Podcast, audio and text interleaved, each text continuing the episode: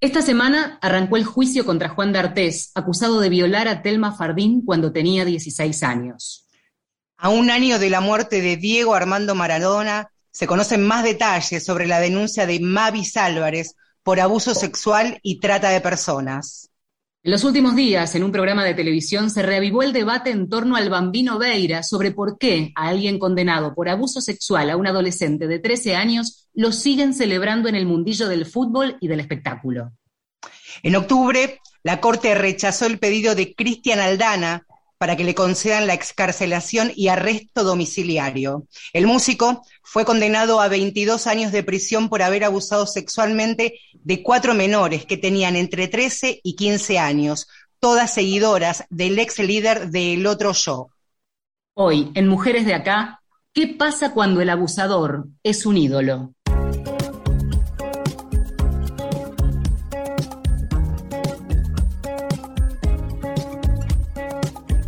Les va? Muy buen día. Bienvenidas y bienvenidos a otro Mujeres de acá hasta las 11. Como siempre, nos vamos a hacer compañía y nos vamos a escuchar. Vale, buen día. Hola, buenos días, Marce. Y tiene que ver un poco con cómo la coyuntura nos dispara ideas, debates y nuevas preguntas a temas que en algún momento ya intentamos conversar, pero en este caso desde otra perspectiva, ¿no? Pensaba y conversábamos en la semana cuando hablamos en su momento en Mujeres de Acá de la cultura de la cancelación, pero hoy nos proponemos otro enfoque, otra arista que tiene la mirada puesta en la víctima que denuncia y en cuánto le cuesta cuando del otro lado tiene para denunciar a un famoso, a un artista o a un ídolo. Cuando lo que está en juego, como siempre, que hablamos de violencias hacia las mujeres, en este caso ataques sexuales, también es el poder. Y el poder de muchísimas formas, de muchísimas maneras. En este caso, un poder simbólico, un poder real, el poder que acompañan a los amigos, a los amigos del ídolo, ese entorno. Bueno, vamos a intentar comprender o acercarnos a esta realidad que hoy día, aunque no es de ahora, nos atraviesa porque hay que cuestionar también a los ídolos. Totalmente. Y cuando pensaba y cuando hablamos siempre en Mujeres de acá de los casos eh, y tantas veces, ¿no? En los medios se nombra primero a las víctimas, o sea, el caso pareciera que es de la víctima. Hoy damos vuelta esa propuesta y hablamos de los casos de Maradona, de D'Artés, del Bambino, de eh, Cristian Aldana, pero también hablamos de Mavis, de Telma, de Ariel Felicitas, Carla Guadalupe, Jazmín, Karen, Ana y de Sebastián Candelmo. De todos ellos vamos a hablar en este programa de todos ellos que se van a multiplicar seguramente por muchísimas otras historias que nunca vamos a conocer que habrán pasado y seguramente van a pasar víctimas, en su mayoría niñas, adolescentes, que como decíamos, fueron sobrevivientes ataques sexuales, abusos sexuales por aquellos que están en un podio, en un pedestal del mundo del espectáculo, del mundo del deporte, del mundo de la música. Bueno, hoy los bajamos porque vamos a intentar, como decíamos, acercarnos a esta realidad que tenemos ahí al ladito casi todos los días. Totalmente. Arrancamos con la primera nota y nos recibe eh, vía virtual Irene Friedman, que es psicóloga, que es especialista en psicoanálisis y teorías de género, que tiene una vasta trayectoria eh, también como consultora de estos temas. Así que les damos los buenos días ya mismo. Irene, ¿cómo te va? Valeria y Marcela, te saludamos. Buenos días, Valeria, Marcela. Gracias por la invitación. Queríamos pensar con vos, ¿no? Este rol de la víctima cuando tiene enfrente, bueno, a un monstruo, en todo caso por el abuso, pero a un monstruo también mediático y cómo enfrentar, ¿no? Cuando además te, te sacude el miedo.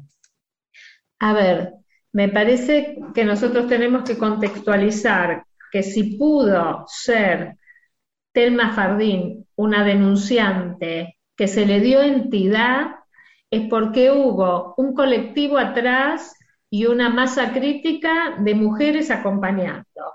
Entonces, eh, lo que nosotros tenemos que pensar es, por un lado, la soledad de las víctimas cuando tienen que denunciar.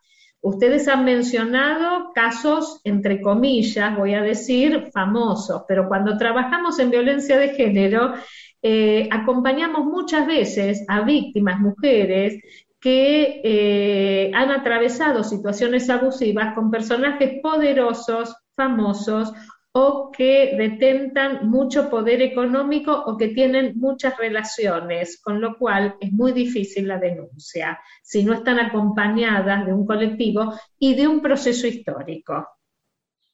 Irene, ¿y qué pasa cuando ese ídolo, más allá para eh, dejar por un segundito que, eh, por supuesto, denotan un poder que tiene que ver con lo económico, con lo financiero, un poder fáctico, pero aparte también están de la mano de una devoción y un clamor popular, arraigado a, en este caso a nuestra argentinidad este, más cercana y más profunda.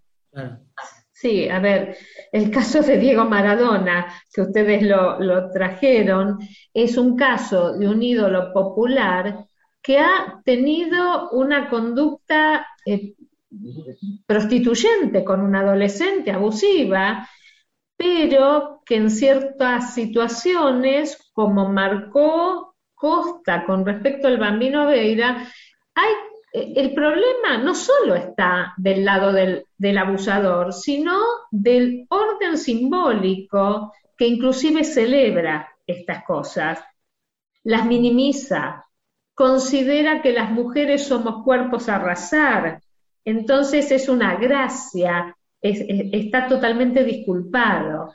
Entonces, para que exista el abuso, tiene que haber un, un permiso, nos guste o no nos guste, del orden simbólico, del orden social. Esto es el patriarcado.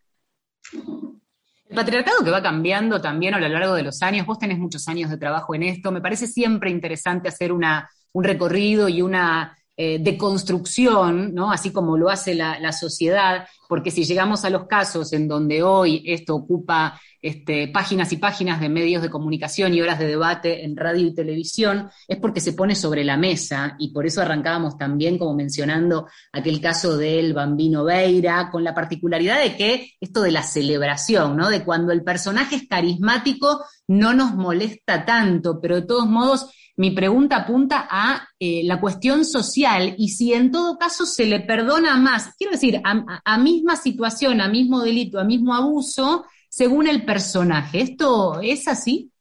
Eh, eh, totalmente. A ver, nosotros tenemos una mirada si el abusador pertenece a, una, un espacio vulnerable, vamos a decir una villa miseria, etcétera, etcétera, pertenece a un lugar eh, pobre que si es una persona poderosa que eh, goza de ciertos bienes narcisistas, entre comillas, que es la admiración de todos. Y les voy a poner un ejemplo. A mí me llamó la atención cuando Costa, muy plantada, habló como habló, en los que estaban escuchando en el programa había, esto lo puedo inferir yo, voy a interrogarme como un temor a apoyar a Costa en esto. Entonces, ¿qué pasa cuando no hay sanción social? Cuando la mirada es como se aparece como una posición neutral, que en estas cuestiones la neutralidad es una posición política, es apoyar el, modelo violento patriarcal. Y si bien, discúlpenme, si bien el patriarcado está conmovido, yo, a ver, desde mi posición, yo trabajo en violencia de género, este, nosotros tenemos que ver también la firmeza del patriarcado y en ese sentido mirar lo que pasa en las redes, en donde la violencia, la hostilidad que sufren las mujeres, la denigración, la ubicación en solo un cuerpo, la cosificación, está firme. A lo que está haciendo referencia Irene, por si alguien no, no lo ha visto el sábado pasado, Costa, este, actriz, periodista también, fue invitada al programa de, Andy Kuznetsov, sábado la noche, en el canal de la familia, Prime Time, y también hizo una especie de, de crítica pública de lo que ocurrió y de lo que ocurre, de cómo hoy Héctor, el bambino Veira, después de más de 20 años, es invitado a programas de televisión, tiene cortesanos, bufones, reidores, aplaudidores, cuando parece que se hubieran olvidado lo que pasó a comienzos de la década del 80, cuando abusó en ese entonces de un niño de 13 años, Sebastián, Candelmo, ese es su nombre asignado al nacer, hoy Praxedes Candelmo, que incluso ella ha sufrido un escarnio público desde muy adolescente, muy chiquita, este, hasta no hace tantos años, porque allí no solamente Irene estaba el descreimiento, que no se le creía una sola palabra de lo que había ocurrido, también se cuestionaba si no había otro interés oculto, resarcimiento económico, fama, cierta visibilidad en los pocos programas que había en ese momento. 1984, parece que hubiera pasado una infinidad de tiempo, pero fue ayer nomás también. Sí, y no sé si se acuerdan que la familia Candelmo sufrió la agresión de barras de eh, varones que iban a gritarle a las casas. Entonces, eh, realmente acá lo que nos tenemos que preguntar es todo lo que resiste una víctima, todo el atravesamiento, el dolor psíquico y las cicatrices que eh, quedan en una víctima que tienen que atravesar toda esa situación, porque en general cuando son personas conocidas, lo que siempre se lee es que hay un interés económico detrás o un interés de posicionarse, o sea, la víctima siempre es descreída. En términos generales y en particular, claro, en estas situaciones pensaba, pollera corta, la, caracterización de la grupi como seguidora de un músico que lo que quiere, sí fantasea con conocerlo, sí eh, le gustaría estar en el círculo íntimo y estar en la trastienda de un recital, lo cual no significa ser abusada, ser violada, este, o eh, cualquiera de las situaciones que si denuncia queda como en tela de juicio. ¿Qué tanto se repite ese modelo, ese patrón? En el caso que hoy nos convoca, que tiene que ver con situaciones de ídolos populares o de gente meramente conocida, pero de, un orden público que tiene y capta la atención y, la, y la mirada positiva, ¿no? Hasta el momento en que se conoce la denuncia. Sí, a ver, lo que nosotros estamos viendo en esas representaciones que le atribuyen a la víctima una, abro comillas, responsabilidad y culpa en esta situación, lo que se está poniendo en juego es algo del orden de el varón no puede contenerse, el varón es incitado y este, no tiene diques. Entonces, siempre la responsabilidad es de las mujeres. Y acá me parece, y en este sentido, para los que trabajamos en violencia de género, tenemos que interpelar fuertemente las representaciones hegemónicas de los varones, de una masculinidad que eh, se ha subjetivado de alguna manera en el permiso de arrasar, tocar, dañar eh, y sin conciencia de que eso es violencia. Mm. Irene, sí, perdón. Eh, Mavis Álvarez, está ahora mujer de, Cuba, que, está en, la Argentina, que habló públicamente y por primera vez, después de dos episodios que ella misma lo contó. Por un lado, la muerte de Fidel Castro, pero por sobre todas las cosas, el fallecimiento de Diego Maradona, casi de manera este, paralela, casi al cumplirse un año de la muerte de, Maradona, ella primero decide hablar públicamente en un programa de, televisión, se toma su relato y una ONG comienza una denuncia aquí en la Argentina para que se investigue el posible delito de trata de personas con fines de explotación sexual al entorno del fallecido Diego Maradona. Ella sintió seguramente esto lo transforma en pregunta si, habiendo muerto su victimario, ella se siente libre y la posibilidad de contarlo, como ocurrió también, y lo, uno, con las víctimas, las sobrevivientes de Cristian Aldana, que juntas hicieron el Ya no nos callamos más y publicaron en sus redes a lo que fueron sometidas cuando tenían 13 y 15 años, ¿no? Ese momento de, del famoso clic o liberación o el camino llano para poder contar en primera persona lo que ha sucedido. Sí, a ver, en el caso de Cristian Aldana, bastó que, perdón, bastó que una de estas adolescentes se animase después de un proceso terapéutico que ella pasó por sus crisis, etcétera, etcétera. Pero también no nos olvidemos, y en este sentido yo no quiero dejar de mencionar el acompañamiento que tuvieron por parte inclusive de el Ministerio Público Fiscal, de lo que se llama DOVIC, que son profesionales que acompañan a las víctimas en el proceso del juicio.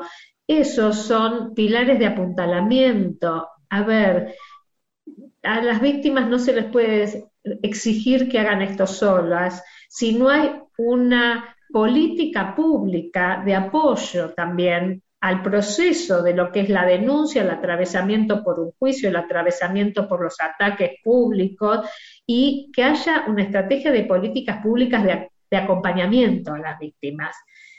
En este sentido, eh, lo que todos decimos es, a mí no me interesa que la víctima sea buena o mala, inocente, o, ¿entienden? Es víctima.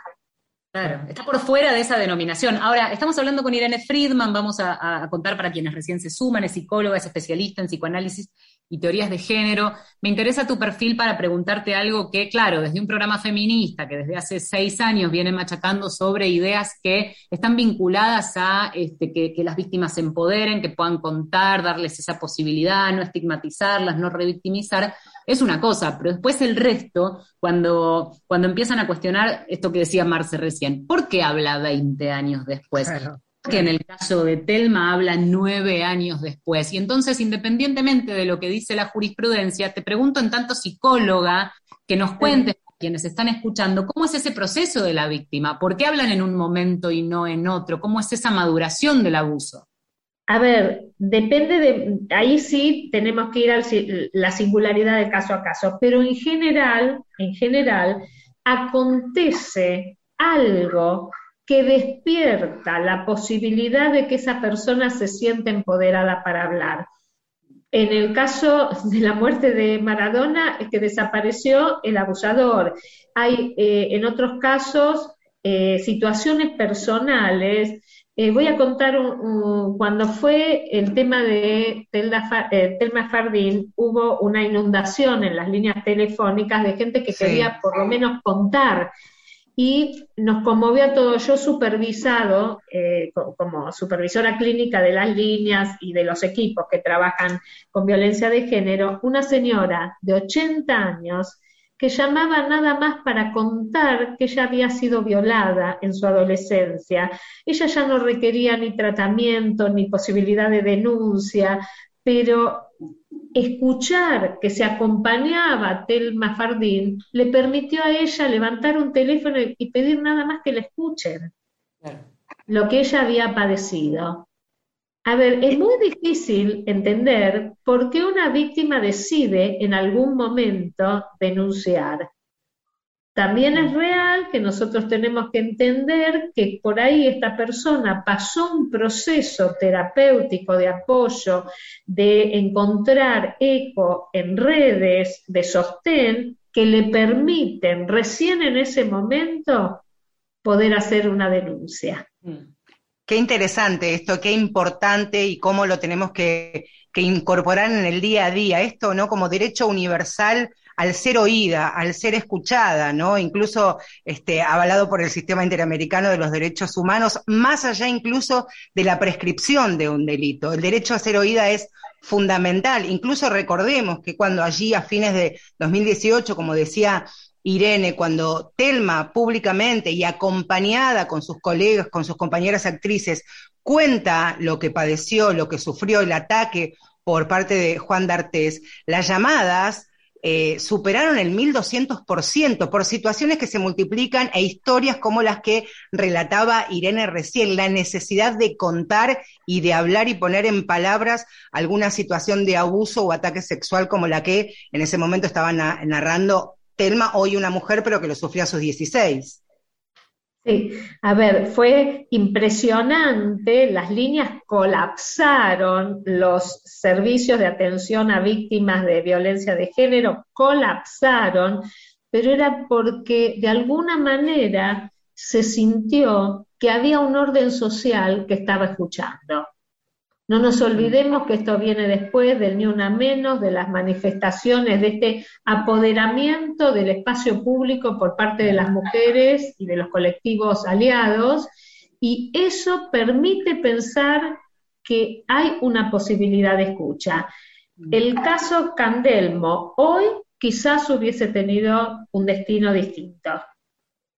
Em, Irene, em, mi última pregunta, eh, por lo menos, y tiene que ver con de qué manera se sanan esas heridas. Entiendo que es muy subjetivo, simplemente habiendo escuchado lo que fue esta semana luego de la declaración de Telma, sentir que ahora le había pasado esa mochila a la justicia, pero también recogiendo testimonios que releíamos esta semana del caso Aldana, en donde una de, sus víctimas, Ariel, cuya denuncia habría, había prescripto, pero también necesitó contarla y de hecho ella abrió un poco el camino eh, de lo que fue después la causa, ella dijo, no me considero una víctima en términos de no querer ser toda la vida eh, eh, nombrada de ese modo como decir, puedo denunciar y puedo reconocer lo que me pasó, pero también puedo cerrar esa puerta y seguir mi vida.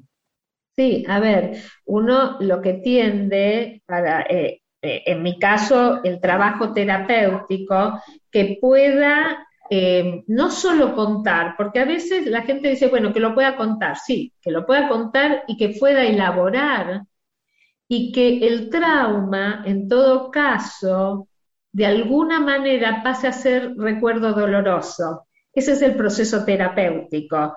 No hay olvido, hay cicatriz. Estos, estos sucesos no son sucesos menores, pero sí podemos eh, entender que las víctimas no son solo víctimas. Las víctimas pasaron por esto, pero pasaron por un, montón de cosas más en sus vidas.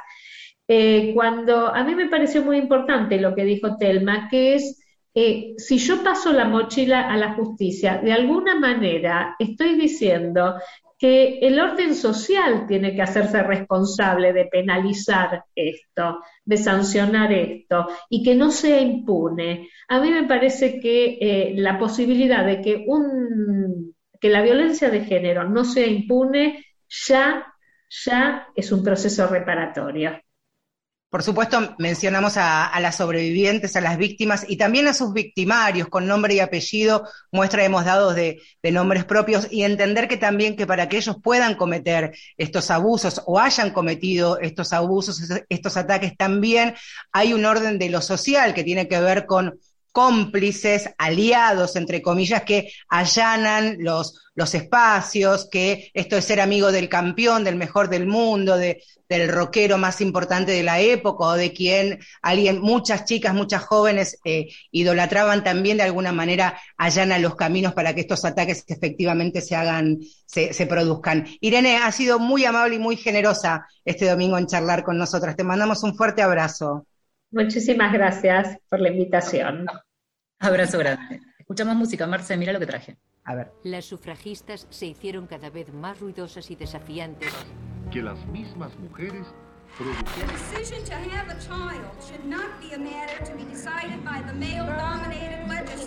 ya han sido más de 10.000 los casos de violencia contra la Argentina se levanta contra la por la muerte de cinco mujeres en Uruguay en lo que va de 2017. En lo que va de año, 123 mujeres han muerto a manos de su pareja o expareja. En Roma y bajo el lema Ni una menos, cientos de manifestantes se hicieron oír por las calles del centro exigiendo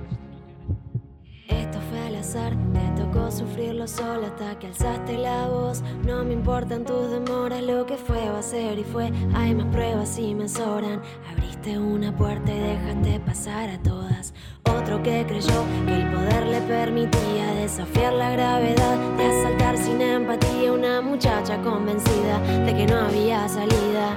Él con su poder nos agarró tan distraídas.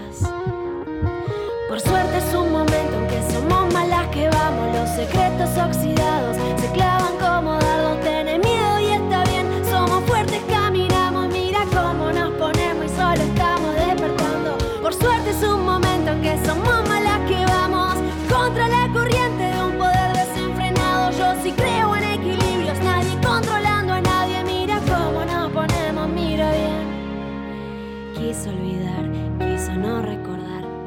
sueños lo traían sin ninguna piedad. El tiempo la hizo ver desde otro lugar. Entendió que no iba sola, íbamos tantas atrás. Una misma historia que nos une al final. Vamos caminando sin mirar hacia atrás.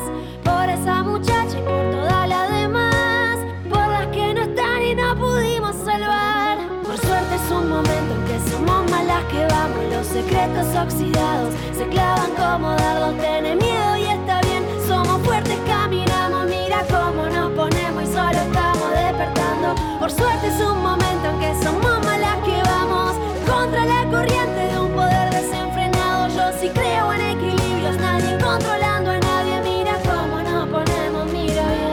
Y así pasa Victoria Solé con Mirá cómo nos ponemos. Casi que no hace falta hacer referencia a qué inspira este tema y tiene mucho que ver con de qué modo se reconvirtió una frase patética y temeraria por parte, en este caso, de Juan D'Artés con el colectivo de actrices y después todo el movimiento de mujeres tomándolo como consigna, el mirá cómo nos ponemos. De acá este, no se mueve el movimiento hasta que se haga justicia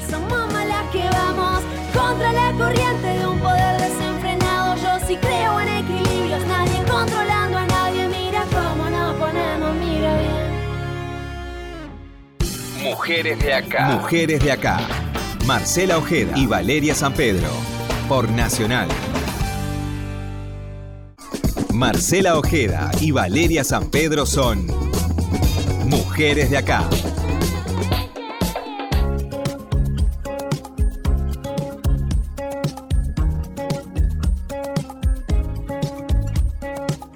Seguimos eh, en Mujeres de acá hasta las 11 de la mañana. Nos parecía contundente de alguna manera el inicio de este programa donde dábamos cuenta de algunas situaciones. En primer lugar, el nombre y el apellido de eh, los victimarios y también cada una de las historias de estas mujeres, jóvenes, que han denunciado con nombre y apellido situaciones de abuso, de ataques sexuales por parte de, ídolos, personas recontra instaladas en lo que es la cultura popular argentina, lo difícil, lo complejo que debe ser y lo complejo también que habrá sido para muchas mujeres llegar a este momento. Imaginen ustedes también a alguien como Juan D'Artés, actor de extensa y vasta trayectoria y reconocimiento público hasta hace algunos años, cuando Telma Fardín, allí a fines del 2018, públicamente y acompañada eh, con, sus compañeras, colegas, este, actrices, contó lo que había pasado hasta llegar a esta semana, a dar inicio por fin al juicio que involucra a tres países, por supuesto, a la Argentina, Nicaragua y el Brasil. Y no estuvo sola Telma, ¿vale? En ningún momento, y eso ha sido también fundamental. Totalmente. Atrevérsele al artista, al ídolo, al famoso, con todo lo que esto conlleva en un país donde todavía estamos remando, ¿no? La demostración de que la víctima tiene de algún modo que convertirse en creíble para que se la escuche y para que se avance con un proceso. Allí en ese acompañamiento inicial, solo por hacer pata, en el caso Telma Fardín, estuvo eh, y sigue trabajando, por supuesto, como abogada y feminista que es Sabrina Cartavia, eh, fue quien representó a Telma. Eh, me acuerdo aquella cobertura en la que coincidimos, Marce, cuando se hizo mm. pública la denuncia Em, y mucha conmoción. En el mundillo del espectáculo, me parece que esto es donde hoy nos queremos concentrar, ese mundillo que de, de repente se ve alterado y tiene que poner la lupa en ese famoso que, por ejemplo, admira. Entonces, ¿cuánto le cuesta creer? Le damos la bienvenida a Sabrina en esta mañana de Mujeres de Acá. Marcela y Valeria, te saludamos. ¿Qué haces? Hola, muy buen día, chicas. ¿Cómo están?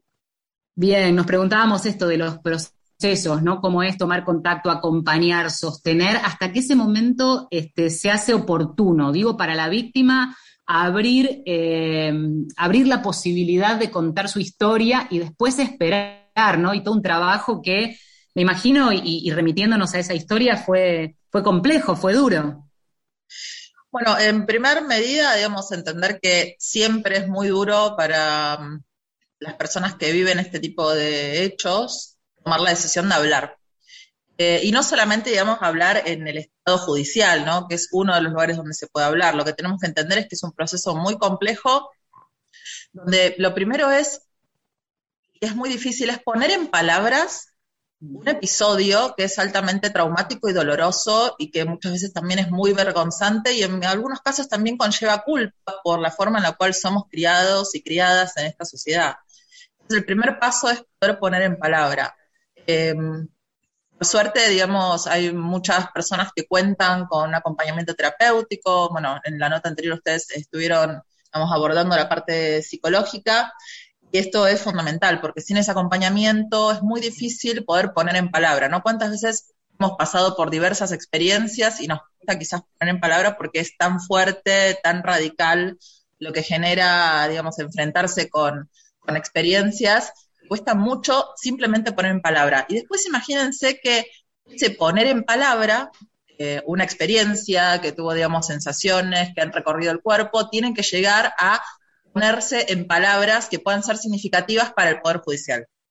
¿no? Mm. Que no es eh, cualquier cosa, porque es como enfrentarse también a un lugar donde eh, la palabra tiene también un peso determinado y esta cuestión, digamos, de ser creídas o de pasar a ser personas que, digamos, sí, esto, de ser creídas, ¿no? De que nos crean en, un determinado lugar, es también un paso complejo, sobre todo en un lugar tan jerárquico como es el Poder Judicial, donde sin ir más lejos, sin ir más lejos, o sea, por ejemplo, como abogada, nosotros hemos estudiado mucho, eh, tenemos las bases de nuestro derecho, por ejemplo, en el derecho romano. Eh, y el derecho romano entendía que las mujeres no podían ser testigos en juicio porque las consideraba inherentemente mentirosas. Esas reglas eh, estuvieron también en nuestro derecho, por ejemplo, argentino. Por supuesto, hace años que ya no están explícitamente. Al día de hoy, yo todavía me encuentro en procesos donde sin ninguna prueba, lo único que se hace es cuestionar, digamos, a la persona que hace una denuncia por violencia de razones de género o, digamos, por violencia sexual, ¿no? O sea, sin ninguna prueba, lo único que dicen los abogados defensores es miente. Eso tiene impacto eh, todavía y lamentablemente tiene impacto en las decisiones que toma el Poder Judicial. Ahora, Sabrina, el descreimiento, la duda, la mirada de, de reojo, eh, se ve cuando una mujer denuncia a cualquier abusador, a cualquier atacante sexual. Ahora, también se suma otro tipo de prejuicio, otro descreimiento cuando la persona a denunciar es alguien conocido, popular, famoso, barra ídolo. Ahí incluso se juegan, se, se juegan otras adjetivaciones hacia las denunciantes. Sí, tal como vos decís, Marce, o sea, siempre es, muy difícil eh, que te crean. Eh, yo también creo que eso es una defensa, ¿no? Que, tienen las sociedades, ¿no? De una manera eh, es más fácil decir que las mujeres mienten o que son, digamos, fabuladoras o que inventan cosas que dar cuenta de la realidad y el impacto que tiene la violencia sexual en nuestra sociedad. Muchísimo más grande de lo que nos gustaría, bueno, nos queda otra también que afrontar eso. En relación, digamos, con determinadas personas que tienen poder y con determinadas personas que son, como vos decías, eh, personas con referencia pública o ídolos, ahí se empiezan a sumar otras capas que también tienen que ver con nuestras maneras sociales de organizarnos, donde el exitismo es muy fuerte. Y esto es muy notorio, quizás, digamos, cuando explota el Michu, eh, con los casos, digamos, de las denuncias de las mujeres en contra de Harvey Weinstein. Muy impresionante, ¿no? Ver que eran muchísimas mujeres eh, durante muchísimos años. Esto todo el mundo lo sabía eh, y que sin embargo todo el mundo lo toleraba. Em, y ahí yo creo que justamente juega el exitismo, ¿no? Como que hay un lugar de poder específico que tienen determinadas personas, que son las personas exitosas en nuestra sociedad, donde el éxito se mide en, por ejemplo, bueno, esto de la popularidad, eh, la cantidad de premios que hayas recibido, la gente con la cual te codias, los lugares a los cuales tienes acceso, cómo eso también genera una plataforma que permite eh, de alguna manera las condiciones te van dando para que estas personas puedan actuar em, sin ningún tipo de límite, ¿no? también esta cuestión del éxito, el dinero y el poder eh, mm. como, mm, de alguna manera, como elementos que pueden hacer desaparecer los límites. Claro. Sabrina, quería apelar a tu experiencia en años de, trabajo en, la justicia y en la perspectiva de género, una justicia que en todo caso y afortunadamente va de a poco cambiando. Hoy mencionábamos más temprano el caso del Bambino Beira, repasaba mm. em, haciendo un poco de tarea de lo que había sido eh, todo el proceso judicial. Entonces, eh, primero con un, fallo que, lo condena a cuatro años de prisión, pero que es apelado. Eh, en segunda instancia se lo absuelve, después es la Corte quien interviene y a su vez recaratula en tentativa de violación algo que antes había sido caratulado como violación eh, consumada. Mi pregunta concreta es, eh, en todo caso, ¿de qué modo fue cambiando? Y esta justicia que hoy es cuestionada en todo ámbito, ya no solamente en el de género, de cómo es importante la mirada que se pone sobre un caso, sobre todo cuando estamos hablando de denuncias en donde em, no hay, eh, justamente por, el por, la índole del delito, no hay normalmente testigos presenciales de este tipo de abusos. ¿Y cuánto pesa? Y con esto termino la pregunta, la cantidad de testigos que puedan aparecer de algún modo sosteniendo el testimonio. Y pienso, ahora sí lo linkeo con Telma, en este, lo importante de que hayan también, eh, se hayan atrevido a hablar, este, bueno, Calo en su momento antes y después este, estos últimos testimonios de esta semana con Anita Co, con Natalia. Bien, bueno, eh, la cuestión, digamos, de qué apertura tiene la justicia hacia las personas que denuncian este tipo de delitos, es, me parece, es una cuestión, digamos, como fundamental. Eh, básicamente es el problema del acceso a la justicia de las mujeres, pero no, no solo de las mujeres, sino, digamos, de toda población que no tenga acceso a determinados recursos, ¿no? Por ejemplo, contratar un buen abogado o abogada, eh, tener también quizás los recursos para poder expresarse en forma correcta delante de un tribunal. Una cosa también, digamos, que yo he visto a lo largo de mi experiencia como abogada es las barreras culturales y de lenguaje que tiene el mm. Poder Judicial para tratar con las personas eh, que necesitan los servicios de justicia. Eh, y esto se ve tanto en una cuestión, por ejemplo, de clase social como de edad como eh, frente a las niñas, niños y adolescentes, el Poder Judicial también es muy adultocéntrico eh, y no hace ningún ajuste em, para poder entender, ¿no? ¿Qué es lo que le están queriendo decir? Eh, esta cuestión de, bueno, si vos vas a venir al Poder Judicial, de alguna manera vos tenés que jugar en las reglas y en el lenguaje que tiene el Poder Judicial. Si vos no cumplís con esto, es muy difícil que seas escuchada. Y esto es realmente preocupante, porque en realidad yo entiendo que el servicio de justicia tiene un deber, hacia la sociedad. Eh, y ese deber justamente es hacer la justicia accesible. Y lo que yo veo es que hay múltiples obstáculos. La falta de perspectiva de género, la falta de perspectiva de edad, la falta de perspectiva de clase, la falta de perspectiva también, digamos, de otras variantes culturales que pueden ser eh, relevantes, hace que las personas no encuentren un canal de comunicación para llevar justamente estos pedidos a ese lugar, que además es el lugar privilegiado, ¿no? Eh, por la sociedad para tramitar este tipo de cosas. O sea, lo primero que te dicen frente a esto es que tenés que hacer una denuncia, ¿no? Como que bueno, y que el Poder Judicial es el que va a decidir. Por otro lado, te encontrás con todas estas trabas, obstáculos que tiene ese acceso a la justicia, ese acceso a la comunicación, ya siendo como muchísimo más básica, ¿no? De poder contar algo en un lugar eh, y que cualquier persona lo pueda contar. Una persona con discapacidad, una persona menor de edad, una niña, eh, que esto sea em, accesible realmente y eso también es una obligación por parte del Estado. Por eso están... Sí. No, no, pensaba en, en esto, me parece tan importante la diferencia que haces entre el Poder Judicial y la justicia, cuando tantas veces lo, utilizamos como, como sinónimo, cuando en realidad eh, nada que ver lo uno con lo otro, ¿no? El sistema, este, como vos lo estás detallando, y la justicia que debiera ser consecuencia del primero atravesado por la perspectiva de género y de derechos humanos. Lo que decís es tal cual, Marcia. O sea, por un lado tenemos, digamos, el, el si se quiere, ese anhelo, ¿no? Que es eh, un anhelo compartido, que es la justicia. Y por otro lado, las personas encarnan eh, esa realidad, ¿no? Que son personas, como todas, que tienen una formación, que están atravesadas por estereotipos de todo tipo, no solo de género.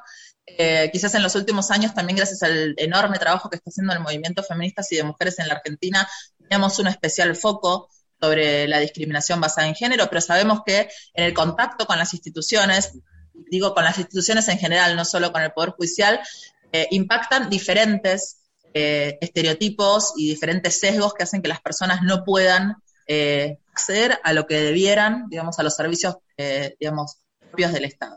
Entonces, esta cuestión de estas adaptaciones, si se quiere, o estas miradas que tiene que hacer sobre, sobre sí misma, quienes están en esos lugares, es un reclamo que se viene haciendo con mucha fuerza, que está sustentado en la calle, pero que también ha sido muy bien sustentado y acá, digamos, yo no, no, puedo dejar de reconocer y valorar el enorme trabajo que han hecho las comunicadoras, comunicadores, periodistas, feministas, en poder em, comunicar sobre estas cosas justamente, en poder ponerlas sobre la mesa y poder ponerlas sobre la mesa también de una forma muy respetuosa, entiendo yo, un diálogo que para mí es muy bueno, es un diálogo que me parece que es un ejemplo también, digamos, para las instituciones democráticas eh, en general. Decir, bueno, estamos frente a estos problemas, necesitamos soluciones y proponer también esas soluciones.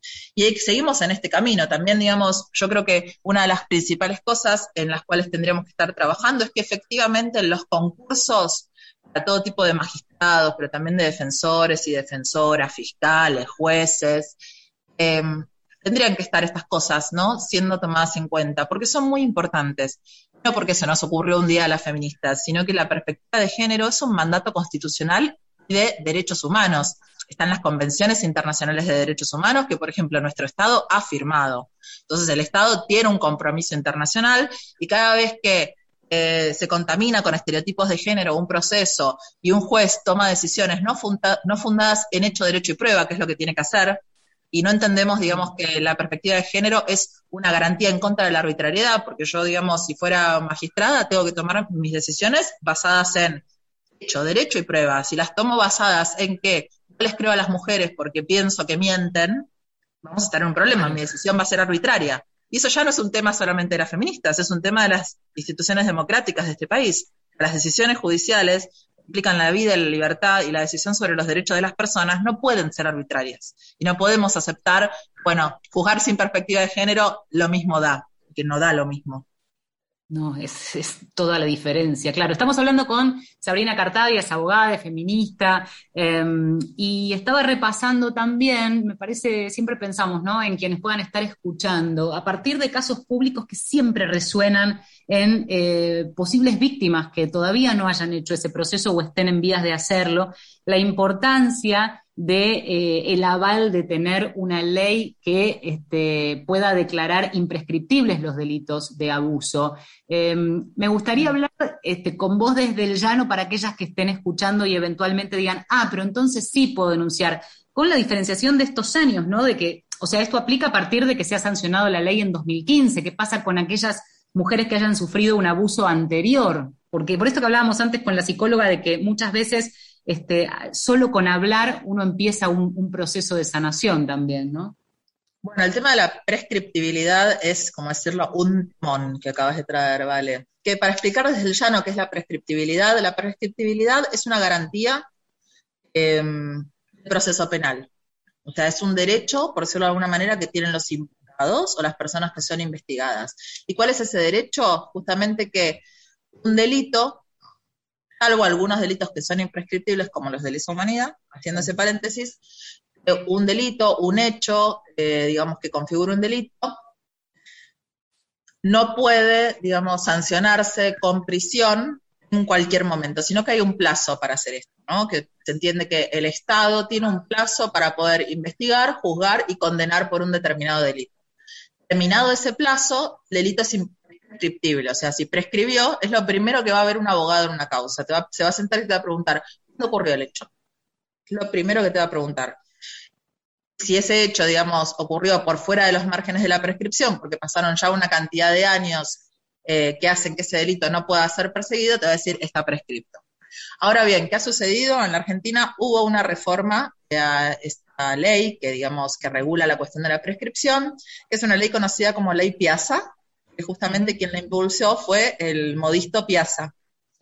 Y lo que él impulsó fue un cambio que yo entiendo que fue muy, muy adecuado en nuestro ordenamiento jurídico, fue que la prescripción, los delitos de violencia sexual contra niños, niñas y adolescentes menores de 18 años comience a correr a partir de que ellos cumplen 18 años de edad.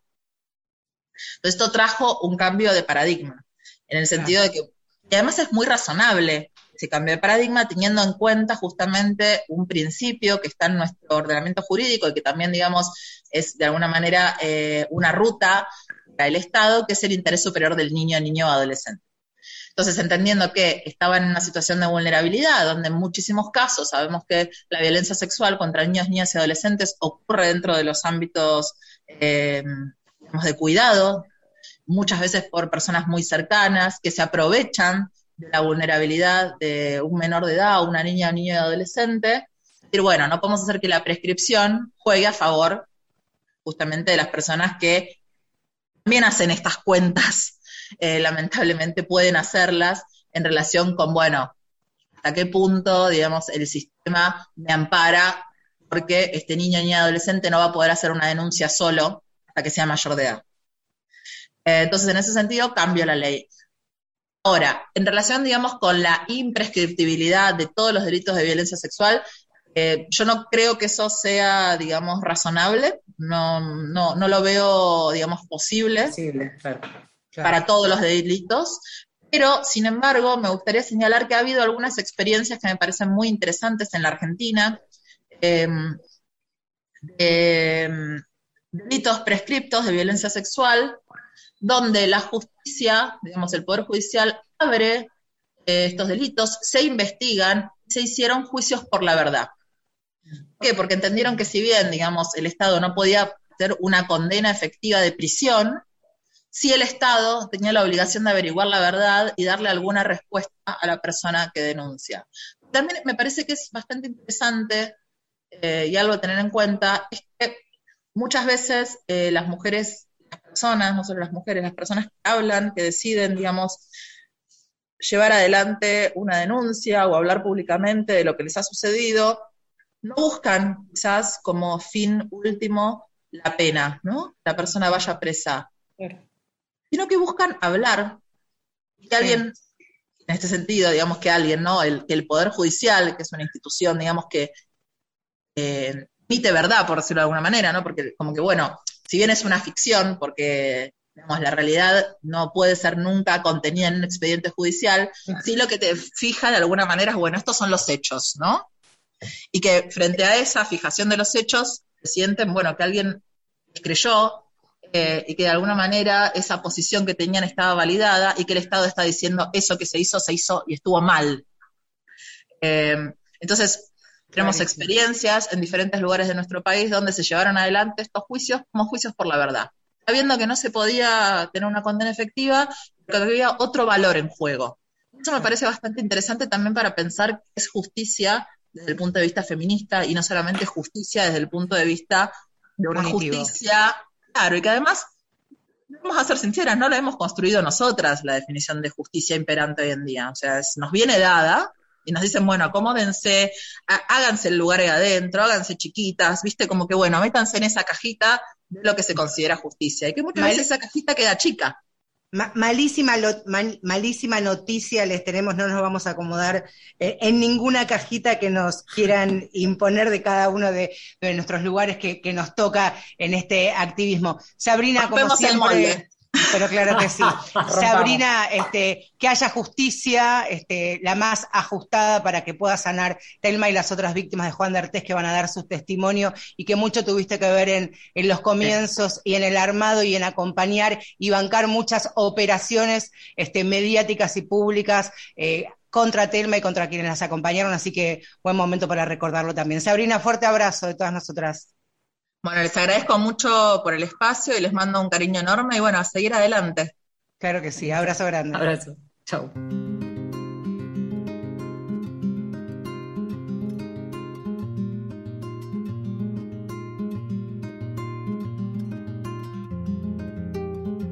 Algunos minutitos faltan para el final de Mujeres de Acá, pero no nos queremos ir sin música, así que escuchen esta que trajimos.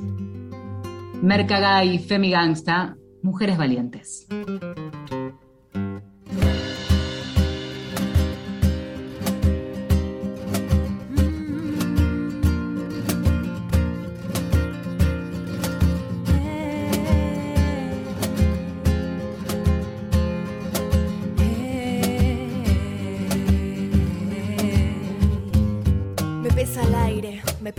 Esta mochila que cargamos más pesada que el cemento. Tantas veces ignoramos nuestro propio sufrimiento. Tantas veces nos callamos. Quedamos en el intento de sacarnos esas dagas. Deshaciendo el argumento. Que si un macho nos faja porque algo habremos hecho. No me trago más la mierda, no compro el puto invento. Hoy nada más nos ata, somos libres como el viento. Vamos a alzar la voz por las que ya no pueden. Por todas las mujeres que no están, por las que vienen. Difícil despertarse cuando duele. La verdad sale a la calle, pero nunca está en la tele si no vende, se incomoda. No pueden silenciarlo porque el tiempo es hoy ahora. Todo se puso verde porque ya no estamos solas. Salimos a gritarlo, nos están matando a todas. Mírenlas, ahí vienen, mujeres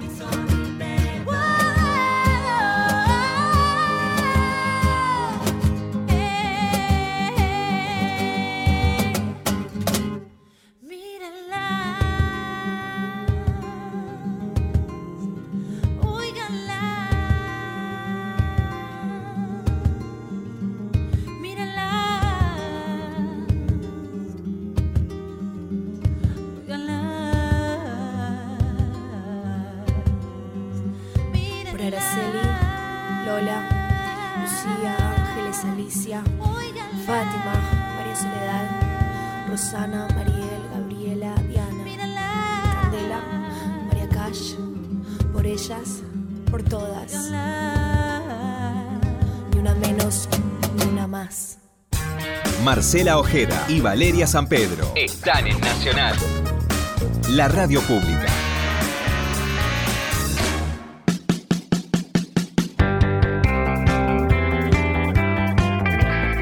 Bueno, ya estos últimos minutitos, instantes en realidad, para despedir este nuevo episodio de Mujeres de Acá. Esperemos, Vale, que el próximo domingo, la próxima semana, a las 10, nos acompañe otra mujer más, Mujeres de Acá, incluida Lola Mora, porque ojalá podamos traer. Qué lindo sería, qué lindo sería que yo me lo lleve a casa, porque ya en el sorteo quedó clarísimo que va a ser una semana cada uno y comienzo yo, por supuesto. Por, orden alfabético, Ojeda y después San Pedro y luego Kogan, que también se va a llevar a la, a la Lola Mora Peregrina. Si lo gana Inde o lo ganamos nosotros, va a tener un pedacito seguramente.